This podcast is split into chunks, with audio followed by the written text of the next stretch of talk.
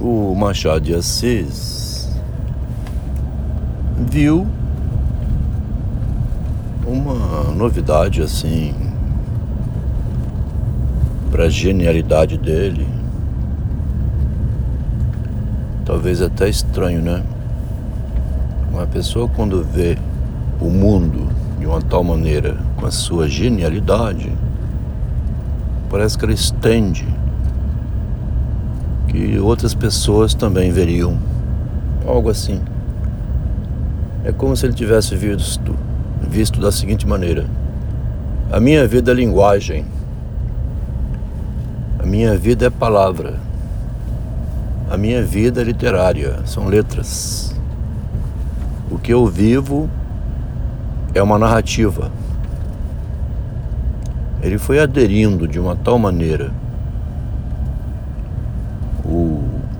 texto dele, com a vida dele, que tudo era premeditado. Ele tem uma posição no uso das palavras, e no texto que a gente vai lendo desde o início, toda entrelaçada. O que ele escreve é entrelaçado à vida dele. Ele tinha intenção desde o início esse movimento de fazer a vida dele uma obra escrita. É um negócio impressionante. Eu mesmo escrevi dessa maneira o livro do Machado. Estava lendo hoje de novo, que eu estou enviando agora para a editora que eu finalmente escolhi. E é, com essa apreensão agora mais elevada um pouco então. O que o Machado escreve é a vida dele. Mas não a vida privada ali. Fiz um café, cozinhei o almoço, não encontrei a Carolina. Não é um diário íntimo. É um diário público, interconectado, de modo público, com dizeres intencionais ao público, como seria quando você vê um palhaço assim, ou uma peça de teatro de um ator, onde ele vai passando indiretas da vida dele e o público rindo, né? ou acompanhando, não sei. Mas tem um elemento assim presente no ator e escritor e artista Machado de Assis que ele não foi estudado dessa maneira. Isso que é importante. Ele não foi compreendido sob esse prisma. Não foi, não foi lido assim. Não compreenderam ali uma psicologia da linguagem na vida real. Uma trapaça dele por dentro dele mesmo, dentro da literatura. Quer dizer, um escritor incrivelmente psicanalista, então, psicanalítico, né? Ele via por esse prisma, assim, é, seria bizarro do ponto de vista do Machado, uma pessoa ir no consultório narrar aquilo que, se ela está sabendo, ela podia converter naquilo que o Machado faz. E ele é, no conto Cantigo de Esponsais de Mestre Rumon mostra justamente isso. A dificuldade de Mestre Rumon dizer o que queria, porque ele não sabia converter em público, em um trabalho artístico, aquilo que ele sentia na vida privada. E que o Machado é, não expõe a sua vida privada em pública, mas ele vai mostrando como que a vida dele pode ser literária. Ele tinha um. A minha vida é um livro, essa ideia, né? Ele tinha no livro a vida dele. E a vida dele na composição de livros. Se a gente souber estudar o Machado dessa maneira, você adquire um ganho de conhecimento enorme. É uma novidade isso aí. Qual é o grande conhecimento que se adquire? É que você é a palavra. Ele, ele mostra como que a vida humana é linguagem. A ferramenta de trabalho, né?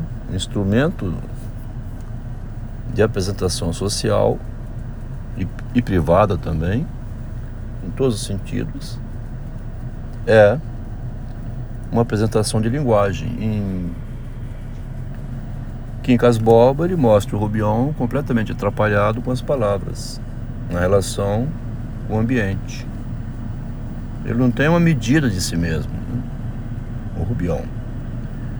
Uma medida de si associada a uma medida da herança, né, do valor financeiro que ele ganhou, a posição dele de Barbacena para Rio de Janeiro, um misto de ambição pessoal e fantasia de poder.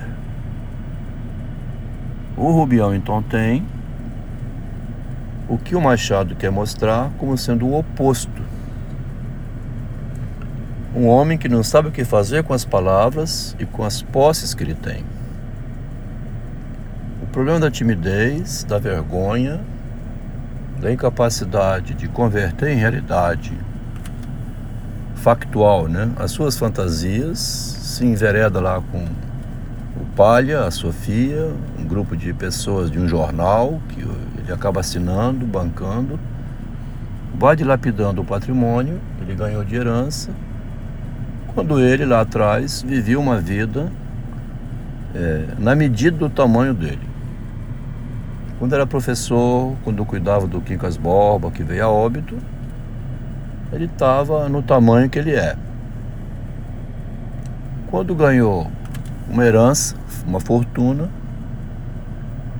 cresceu demais de tamanho, ficou fora do tamanho que ele é e despencou para miséria total, morrendo abandonado. Um fato que não teria acontecido se não tivesse ganhado a fortuna presente, milionário, né? Mas é uma faceta que me dá a impressão que o Machado quer mostrar isso, né? Como que é, a relação do homem com o mundo através da linguagem exige essa inteligência dele de também, assim, negociar sua posição, né? Aqui na minha vida, fui pego de surpresa por uma mulher extremamente inteligente que ela tinha esse domínio de que fala o Machado. Ela tinha o mesmo domínio da Guiomar, da Capitu e de muitas mulheres, né? Que a mulher observa a partir daquele canto de olho dela, o olhar oblíquo, né? Pela percepção aguda da realidade que ela tem que ter por sobrevivência, ela tem um diferencial em relação ao homem que o homem jamais terá. Por isso, a manipulação feminina é admitida socialmente, é aceita. Ela tem a linguagem para manobrar com a sociedade, com o homem, com os filhos, com a família, com a sogra, com a mãe, com o pai, com o vizinho, com o síndico, com o comerciante. Facilidade enorme de enganar, de se passar por outra, iludindo, né? Sempre a ilusão. Esse ser diferenciado que é o feminino que percebe que o mundo é linguagem, porque ela é feita de palavras, é com a linguagem que a mulher ganha a realidade. O trabalho para ela, né, o trabalho doméstico, o trabalho agora profissional de professora, de engenheira, é um elemento a mais pela manobrar com a linguagem. Mas é, primitivamente, ela não precisaria nem disso. Só a linguagem é suficiente para ganhar o mundo. Mas a mulher jamais vai pensar, como pensa o Machado, que a vida dela é um livro, ou que o livro seja uma vida. Não é esse o ponto de vista da mulher, não. É o contrário, ela tem medo de revelar-se em livros, ou ser revelada, né? Mas voltando ao Machado, ele então descobriu lá na origem eu estou agora aqui né, relendo esse livro para passado alguns meses, né, uns quatro meses. E nesse sobrevoo da leitura é que eu estou vendo como a literatura do Machado de Assis é toda amarrada.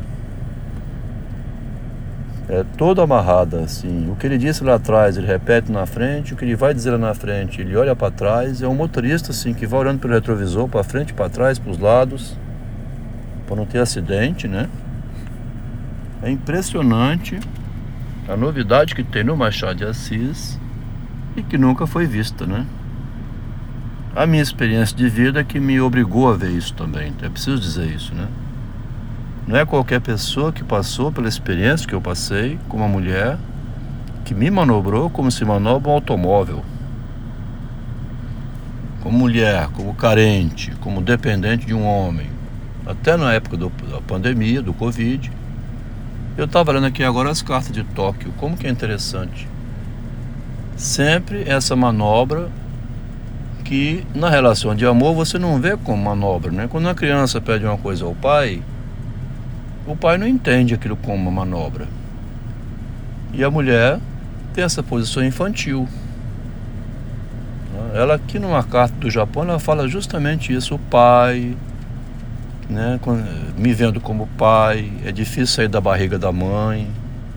É uma criancinha crescendo, mas tudo através agora de uma malícia, né? Por isso que está dizendo então, você não sabe porque uma criança pedindo não é malícia, não é fingimento. Ela não está jogando. Uma criança pedindo é necessidade, né? O pai atende. A mãe, né? Mas uma mulher maliciosa pedindo, você não sabe mais. Parece que há uma criança solicitando uma ajuda para ser socorrida e basta a mulher dar um gritinho que todo mundo corre para amparar, né? Mas nesse gritinho dela está escondido uma malícia, um controle dos outros que corre para socorrê-la. O Machado de Assis, se a gente souber ler, a gente aprende muito. Eu adquiri essa leitura justamente por ter vivido essa experiência com uma mulher assim, que fazia do marido gato e sapato, né?